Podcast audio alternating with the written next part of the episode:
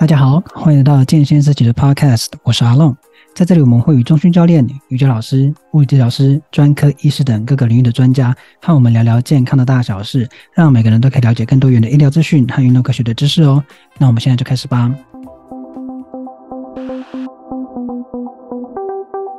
好，我们今天又是时间管理的这一集。Hello，建宏。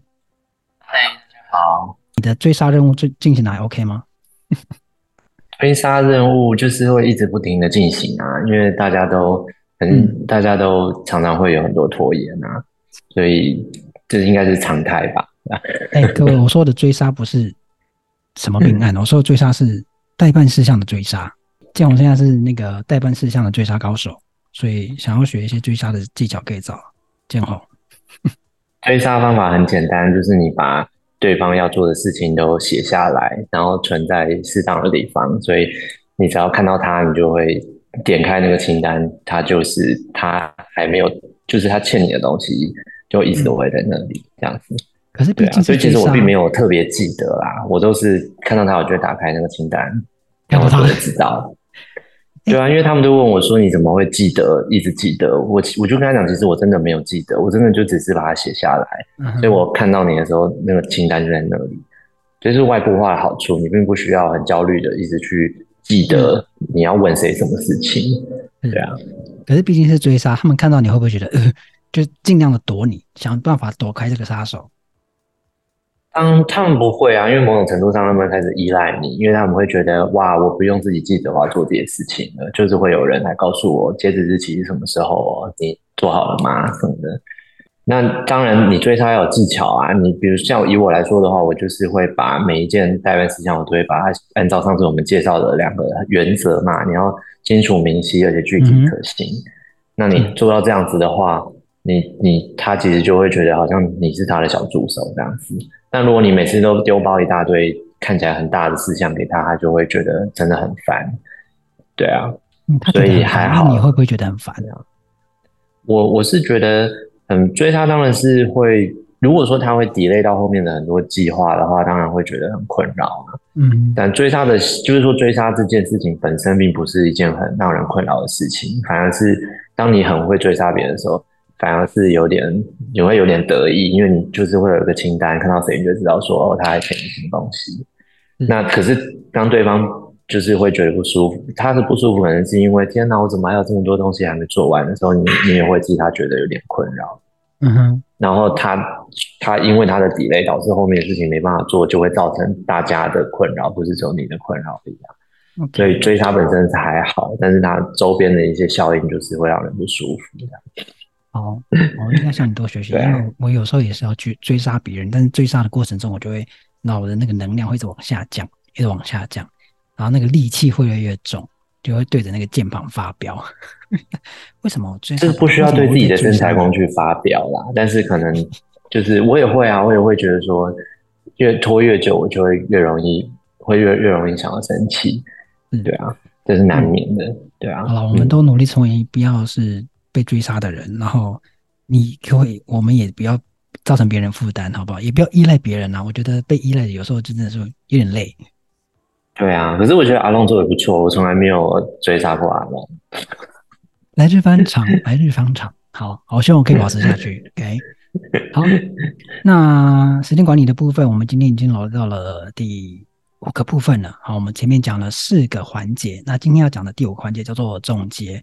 为什么要讲总结呢？就是我们其实整个计划已经经过一番努力了，我们终终究要有一个结束啦。我们到结束的时候要知道要做什么，而且要知道说我们这个计划做的是好还是不好，都要好好去检讨。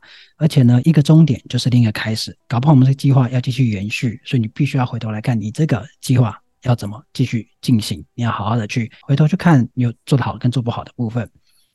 那今天要聊的是总结嘛？那我们上一集讲的其实是要执行。那在执行的环节上，我简单快速的复习，就是我们在执行的过程中会遇到一些状况。像我，如果你按照那个建宏建议的步骤说，其实你的计划有时候一展开来是非常多细项跟待办事项的，然后你就要做很多事情。但是在很忙碌的过程中，你会有时候会迷失。你这个就要去找出把你外部化的那个计划嘛，然后你要知道你在哪个位置上，就不会再迷失了。然后再来是。有时候代办事项，他有两百个代办事项，那个谁看到都很抓狂吧？两百个什么时候可以做得完？所以当你觉得看到那个会有心理负担的时候，其实就是聚焦，你先把一件事情一件事情做好，不要一直想要把所有事情解决好，因为有些事情它其实不是要花大量的时间，它可能就是很简单一个动作，你就可以把它完成了。比如说喝杯水，举例啦，这种这种代办事项，喝杯水就不用写成代办事项了，真的。除非，不过我我这个地方我可以举一个例子，对，我觉得，比如说像我曾经，嗯、呃，因为医生有有前一阵子有说我喝的水比较少，所以我会需要一天喝，嗯、呃，比如说一定要喝到两公升的水，那我就会把它真的会变成代办事项。可是我的代办事项就是建在一个 app 上面，它是追踪你喝的水有多少，对，它会提醒你说你今天已经喝到百分之几了，你要再继续喝。嗯，这种情况当然你就会需要。把它做成类似像代办事项的东西。那如果你平常定期就会自然的会去喝水的话，不一定要这样子写，嗯、就是一个例子，对啊，嗯，是，好了，我就是我夸张了啦，OK。好，那个是我们上周讲，就是在执行的部分，你可以有一些的技巧跟帮助自己在你的计划中顺利的执行。那今天要来讲总结啦。好，那总结的概念是什么？这个要麻烦那个建豪帮我们呃，介绍一下你在总结的时候你会做哪些事情？好啊，就是还是要提醒大家，就是到第五这边有五个自然演进的环节嘛，一个计划到第五个环节的时候，呃，你要记得前面的很重要的核心点，就是你一定要把它外部化嘛。在第三个环节，我们要把它理清的时候，你要把所有的代办事项都记录下来，这个是你进行后面的所有其他环节，包含现在这个环节的前提。你不能说都没有那些东西，你就你就跳到这个环节。当当你前面的东西都做好之后，你才会有指南针可以用。因为如果你待办事项都没有列出来，你怎么会有指南针？没有，因为你你就是都用脑袋想，用脑袋想的话，真的有的时候你一个礼拜的待办事项的量是很惊人的。你只是没有从来没有写出来，你就不会意识到它到底有多大。那一个礼拜你说两百项有很多吗？其实你看你一个两百项你除以七的话，一个礼拜有七天嘛。对不对？一个那这样子的话，大概大概三十啊，对，不到三十啊。嗯，其实还好，其实真的还好。那你你假设你用三餐去区分的话，就等于三十，我们就算三十好了，除以三。嗯、其实你一个上午才有十个待办事项，你觉得，其实你就觉得很多吗？其实我觉得也还好。有时候回一封 email 就是一件代办事项的话，其实你你做的事情可能都超过哎、欸。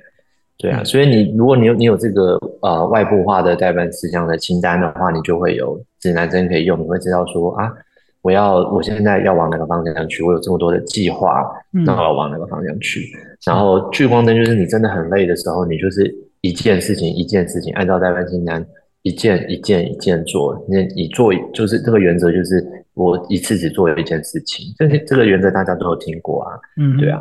那他这是真的是，我其实是真的每天都在用这两个小工具，指南针跟聚光灯。我们上次有提到。对。那在总结的时候，你最核心的观念是你要回答一个问，回答一个问题，就是说，当我这个计划执行到了某一个时间节点的时候，我是不是还要持续对于这个目标的承诺？我们我们在评估，在五个环节里面的第一个环节就是你要评估你是不是要承诺自己去执行这个计划或目标。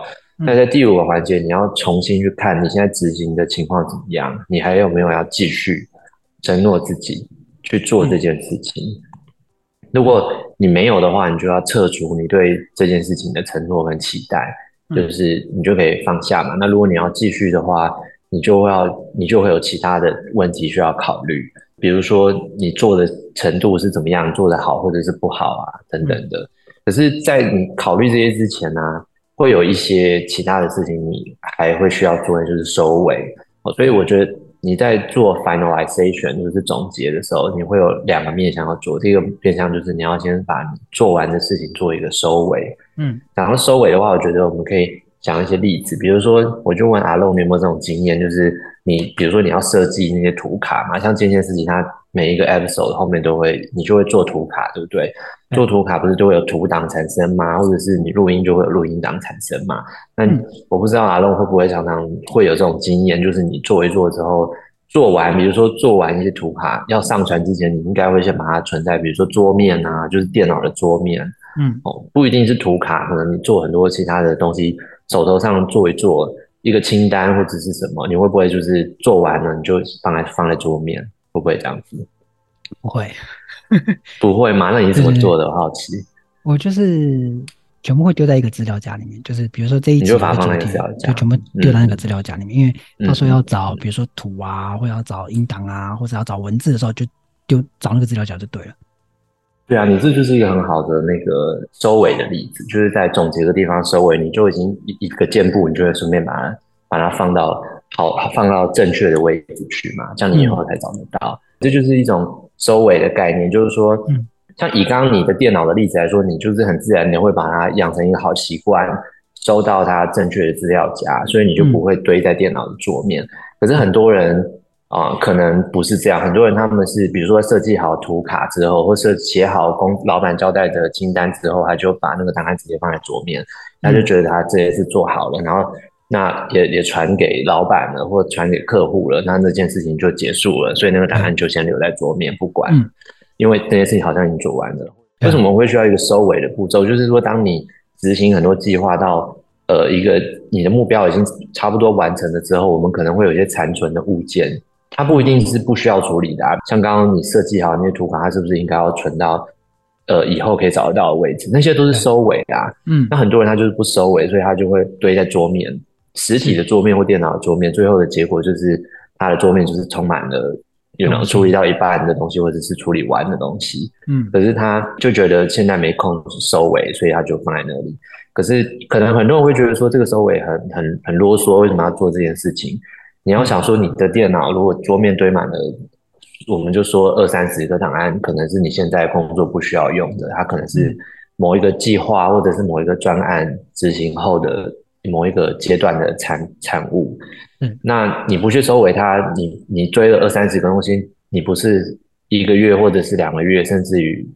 一段时间之后，你的电脑不是还是需要整理吗？因为你的桌面堆满了你现在用不到的东西啊。所以我们在总结的这个部分，第一部分就是你把你那些做好的事情，但还有残存的后续的，你就把它把它做一个结束，把那个该存到正确位置的档案，你就把它存到正确的位置。像阿龙这样做的很好，它很自然你就放在那个资料夹嘛。嗯，这都是收尾嘛，这个让计划有一个圆满的结束，这是第一个部分。这样子，那你你所以你平常也会这样做吗？除了图卡的那些 档案之外，你在生活中你也会收尾吗？呃、欸，生活中哦也是会，不过刚刚那个例子就是那个电信那种那种纸、啊嗯、也会有一个归档，但它就会放很久了的归档这样子，一直到两哎要催缴了，那个电费没有缴要停电了，然后你再去处理它，然后再去归档。那归档它都会有一个位置啦，会做。可是你刚刚说那个电信缴费的是？代办事项啊，它比较不是你已经像我签完合约的合约书，那个是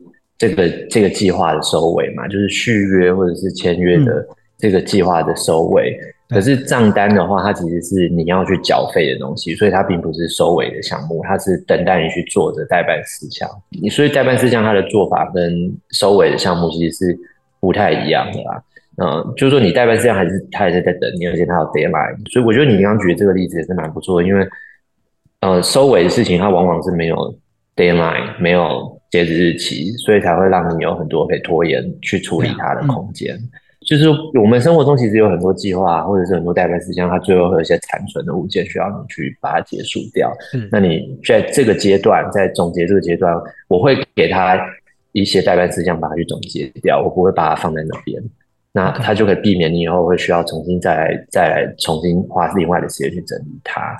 好，那第二个部分的话，就是呃，除了你把它收尾掉之外，另外一个就是你要去检视你要不要继续这个计划的承诺，或者是你有没有要继续做这个目标。那如果你要继续的话，你是不是就要考虑你做的要多好？比如说。我们运动的话，我们就是上次有说，我们的目标是每个礼拜增加零点二五公斤，或者是每个礼拜减零点二五公斤。所以我们可以在这个计划里面设置一周或一个月都设一个节点，你去检视你这周检视你执行的成效是什么。那比如说你有达到零点二五公斤，或者是你超过零点二五公斤，或者是你低于零点二五公斤，这些都是可以做一个记录嘛。那当然，在这个过程里面，我还会建议说，你要去检视你的成功是有多少侥幸的成分，有多少是你努力的结果。那因为我们做很多事情，往往就是会有侥幸的成分嘛。我不知道阿龙你有没有在生活中有这种经验，就是你要想要去做某一些计划或者达成某些目标，你本来以为说嗯会很困难，嗯、可是意外的得到很多帮助，或者是意外的顺利，是你没有预料到的。不知道你有没有这样的经验？比如说在准备文案好了，嗯，比如说文案，比如说我规划一个小时，但是有时候呢，呃，我会有一个有被提供大纲，然后那大纲不比较完整，然后我就会本来需要一个小时就变半个小时，那其实从头开始我可能需要的可能不止一个小时，但是因为这件事情我就就得到了帮助，然后就多了半个小时，大概是这种吧，嗯，对，所以就比如说你的计划执行是很顺利的，比如说你这一周的目标。你达到了，然后你发觉，像你刚刚的例子是在呃你的访谈的来宾他主动提供比较多的资料的情况之下，你反而用比较少的时间达到这件这个目标，那我就会在这个总结的部分，我就会去把它记录下来说，哦，我呃因为某某某的。啊、呃，提供某些的协助，让我比较快的完成这件事情。我会做一些简单的记录。为什么我们要做这种侥幸的记、侥幸的事件的记录呢？因为我们会需要知道说，未来你在做同样的计划，或者是要为了要达成同样的目标的时候，你是不是需要啊、呃、投入同样的资源？你是不是需要同样那么多的时间？嗯，还是说你看一样可以去争取那些嗯侥幸的？协助吗？或者是得到那些比较幸运之神的关照？呃，嗯、我们可不可以去去争取那样子的可能性或者资源？其实它是把侥幸变成常态这样子，有这是有可能的。那或者是你你如果很清楚的知道说这种侥幸或这种幸运是真的可遇不可求的，嗯、那你也会知道说你下次要在执行类似的目标的时候，你是不是就不能去期待说你会这么的幸运？你还是要花同样的力气、同样的时间。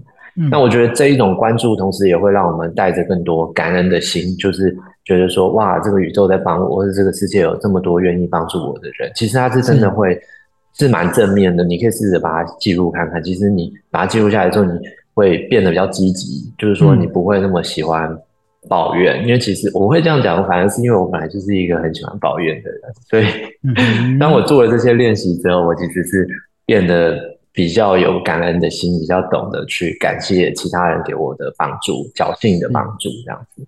对，那当然是如果你遇到逆境，比如说遇到不顺利的情况下，你要去记住说是因为啊环境不可控制的原因，还是因为啊可控制的原因导致你不顺利。比如说你没办法达到增加零点二五公斤或减零点二五公斤，是因为你没有按照你的运动计划，还是去做，还是说你？你的运动计划的策略是无效的，还是说你执行的过程里面没办法顺利的取得你要的资源？比如说健身房突然倒闭，这是有可能发生的嘛？就是你就听过很多类似的新闻，就是说你要执行一件计划，要达到它成功，你需要很多的资源。那你有没有在这过程里面能够顺利的去按照你的计划取得那些资源？那如果说你没有的话，那你就要去检视说是什么原因造成的，那些都你都可以做一些简单的记录，你不用说写成一篇论文，那是有点太多。你就是比如说前一阵子因为疫情的关系，健身房很常需要定期消毒，它消毒你就不能进去了。所以你你就会简单的记说，哎，我这个礼拜没办法达成这个目标，是因为呃他们的消毒，所以我没办法进去。嗯，那为什么你这样做会有好处？就是说你至少会理解说你啊、呃、没有办法做到零点二五公斤这个数字是非战之罪。你不会觉得说责难自己，对，因为我们在这个阶段就是要看说你到底还能不能够维持你对你自己的承诺跟期许嘛。那如果今天这个是非战之罪，你会知道说，哎，那这是不可控制的。可是下个礼拜这个情况可能就会恢复。那如果这是可控制的，我们就要就要去检检讨，说是你不愿意执行这个计划的原因是什么，或者你遇到的障碍是什么，可不可以克服？当然，生活中就是有很多这种，就是人生就是充满了很多的。惊喜跟意外嘛，就好像很多人他们天生就含着金汤匙出生，那个也不是他能控制的啊。可是他在这一种含着金汤匙的环境里面，他就得到了很多意想不到的，我们都我们都不能去期待的 那些的那些资源。对啊，可是他就，可是他就可以善用这种好处。那我们生命中是不是也有类似像这样子的东西，是我们可以善用的？那我们在这这个阶段，我们会去通盘的检视。但是你要，我们都记得，不要去把它当成小论文来写。你就是，嗯，你就是要反省，然后你逐条的做一些记录，默默变成写写日记。他对，这就是我现在要讲的，就是其实他就会为什么我我为什么我之前就一直提醒大家说，这个自然演进的五个环节，它贯穿它的所有，贯穿这五个环节的基础就是你要外部化。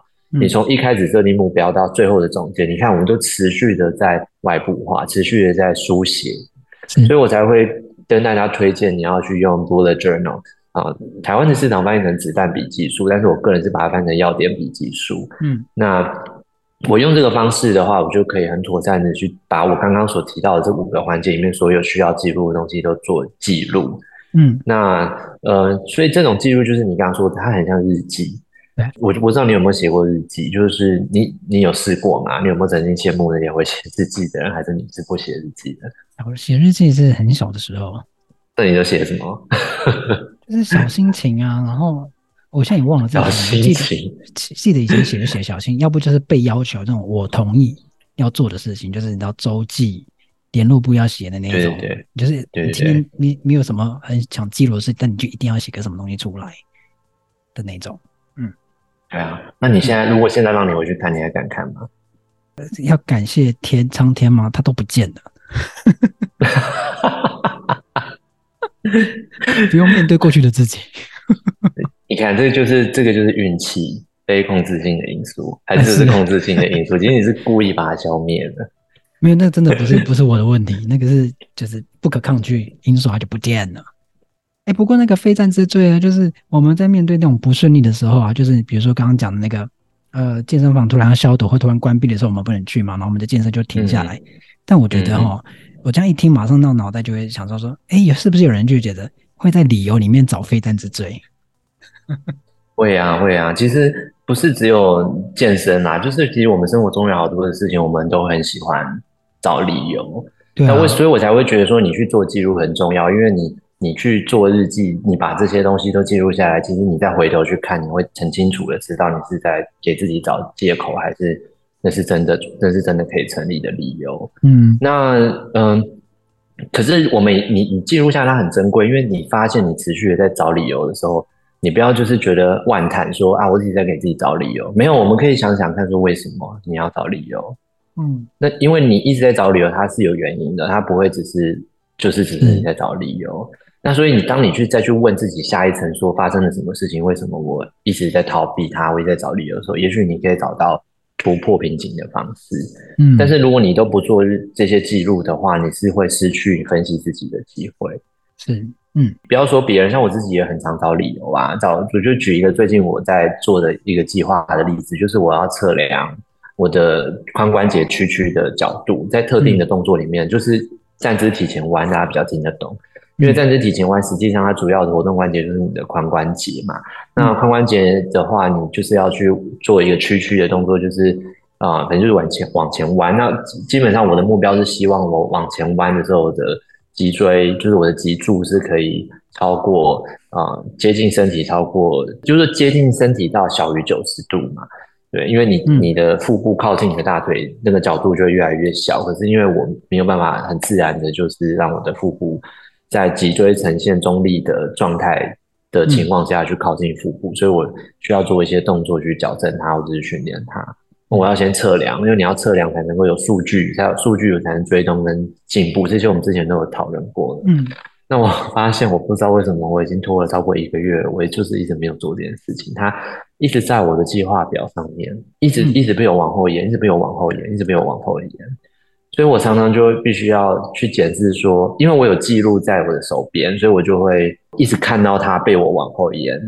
你知道吗？所以，我们你我们一定有很多经验，是觉得说很多事情一直在拖，可是我好像没有意识到它在被拖，甚至或者是说我意识到它被拖，可是我真的不知道，原来我已经拖了它超过半年了。嗯，可是当你有记录的时候，你就会眼睁睁的看着它已经被拖多久了，这个是有蛮大的差别。对，对，所以你你你在有记录的情况下，你会更容易找到突破的点。嗯。你就可以回头检检视你这个，在总结的时候去检视你整个计划嘛。对，那如果说你真的做不下去的话，你也许要考虑就是终止它。就是我们刚刚还没讲到，就是就是做日记很重要，因为你要去看里面有控制性的因素，还有非控制的因素导致你成功或者是失败。那你就要办法去分析跟找到解决他们的方式。那如果真的你已经穷尽了一切的手段，你最后真的是觉得做不下去了，我们是不是要终止它？这就是会达到这个计划的啊最后一个点节点，就是我要不要停止我对这个目标的承诺？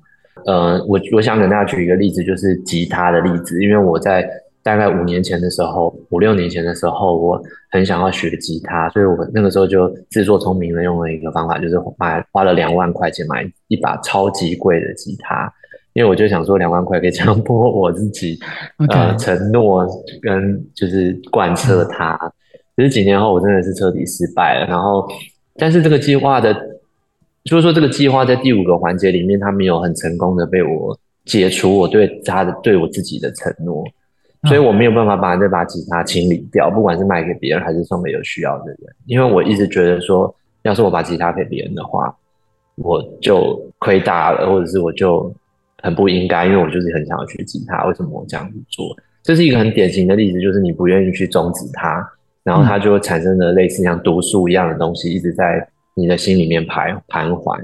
这样子，这就是一个在我生命中一个很经典的，我不愿意去终止它所造成的心理负担的例子。嗯、那所以，如果说你们在目标的的设定跟计划的执行到了某一个节点的时候，你真的做不下去的时候，你也经过了我们刚刚所说的那些评估之后，也许你可以告诉自己说，是时候该放下了。放下之后，你就不会那么痛苦。嗯是，对，这让我想到一个，我以前在啊一、呃、读一本书，他提过一个，他是讲游戏化实战啊，那他有讲很多的因素，在介绍你怎么制作一个游戏。然后呢，它里面讲到一个叫做沉没成本，这个沉没成本就是说，哎，让你让玩家就是不敢放手离开你的游戏，因为他在里面投注很多了，尽管他已经不想玩了，他就不可能放手，嗯、因为他已经投注很多了嘛，所以他要利用这一点，所以你就要利用很多点去吸引这个。使用者去投入他的资本，他最后就离不开，因为他不想离开，他离开他必须要放手，嗯、所以这是一个很大的决心。你在终止计划的时候，你必须要把那个沉没成本就是离开你，你不要去做这件事情。对，也是就是说，你如果前面已经做好这些啊、呃、自我省思跟一些基本的日记或者是记录的时候，你会更清楚的知道说，嗯，你没办法放手的东西是什么。嗯、然后，而且你如果早就已经有萌生退役的话。你再去检视那些你抓着不放的东西，会比较容易知道说你要怎么放手。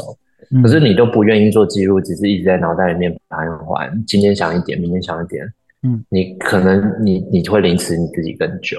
所以这是我们觉得说你在总结的阶段，你你看你一路从第一个环节就记录到最后一个环节的话，你有很多的参考资料，嗯、而且都是你自己的参考资料。是，那那些东西都是你。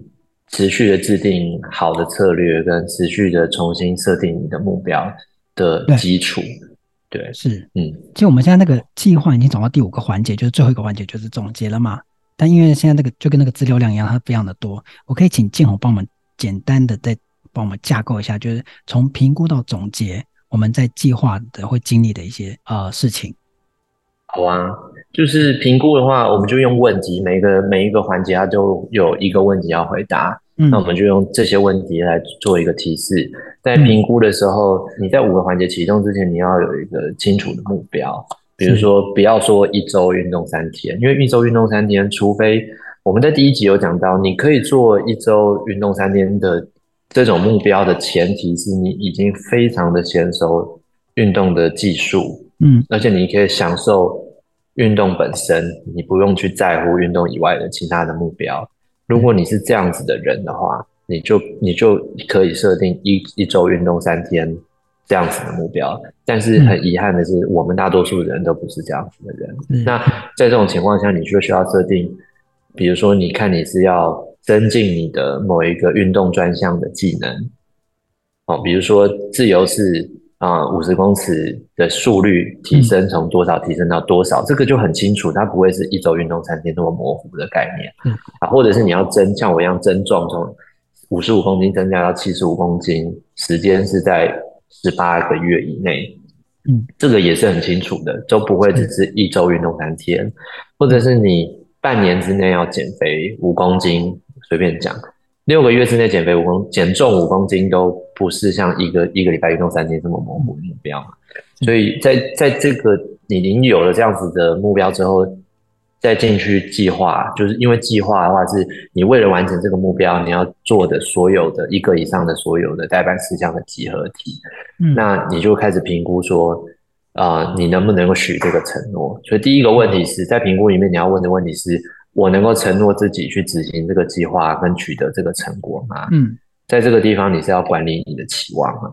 好，然后第二个阶段是初初步，初步的话你要问的问题是这个计划它的量体大概有多大？它具体涉及的层面有多少？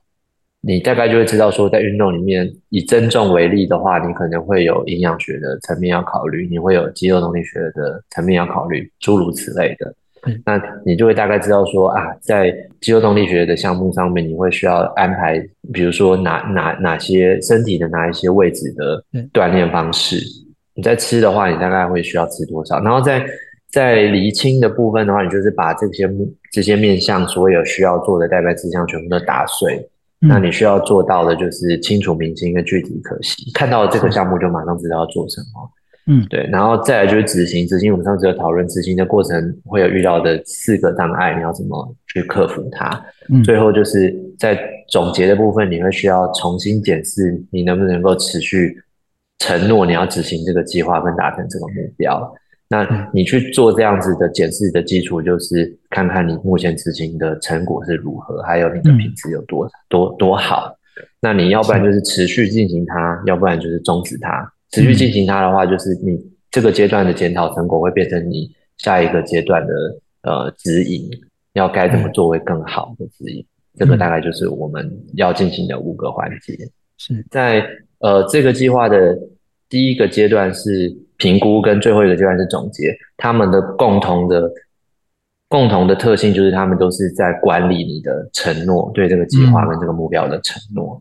所以我们一直都是处在我们要问自己，我们能不能够继续，我们能不能期望自己达到这个目标，嗯、才会避免自己失望，这个非常的重要。对，然后有一个感动自己、感激励他人的力量。所以大家对可以透过这个五个步骤，然后刚刚静红有告诉你说，可以用问问题的方式问问自己，你有没有回答这些问题，把这五个步骤这样做下来，相信你的计划一定会执行到一个跟你现在目前遇到的困难不一样的景象。你相信你走到哪一步，我们可以试试看，一步一步来。然后我相信这个你你的计划应该会越长越大。然后你有很好的呃收获的话，你可以感动自己，也可以激励他人。那我们下一集呢，就要再举例更多事情，说看，诶，我们在这些步骤我们会遇到哪些事情？这些事情会阻碍我们的呃计划的话，我们该要做什么样的处理？那建宏有非常多的经验，相信他可以跟我们分享更多。我们在遇到这些情况的时候，我们可以怎么处理？OK，然后静华也要示范说，诶，我们在一周或是一天或是一个月，我们该怎么去安排我们的计划？利用这五个环节。好，那我们就下礼拜见喽。如果你喜欢这个频道，记得追踪我们。如果你有任何问题或想了解更多的主题，都可以到我们的脸书或 IG 私信让我们知道。相关的链接我都放在资讯栏里哦。那我们就下次见，我是阿龙，拜拜，大家再见。